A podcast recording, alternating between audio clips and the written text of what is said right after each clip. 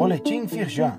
Confira a atuação da Firjan para enfrentar os desafios da retomada diante da pandemia do novo coronavírus. Edição de segunda-feira, 19 de abril.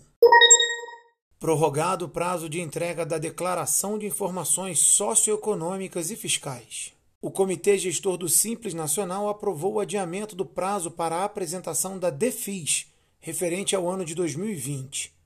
Confira qual é a nova data limite para a entrega da declaração, que deve ser feita pelo site do Simples Nacional, mesmo que a empresa esteja inativa. Acesse o site da Firjan e saiba mais. CBN entrevista sobre o SESI Cidadania contra a Fome. O presidente da Firjan, Eduardo Eugênio Gouveia Vieira, fala sobre a campanha que tem o objetivo de ajudar famílias que vivem em situação de fome e pobreza extrema no estado do Rio. Segundo ele, o objetivo é transformar todos os recursos doados em cestas básicas para aqueles que mais precisam neste momento. Ouça a entrevista completa e saiba como fazer a sua doação. Firjan Yel Curso sobre Gestão da Inovação.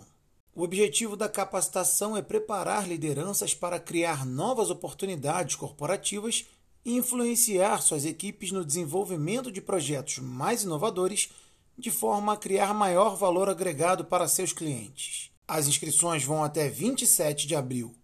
As aulas serão online e ao vivo a partir de 4 de maio.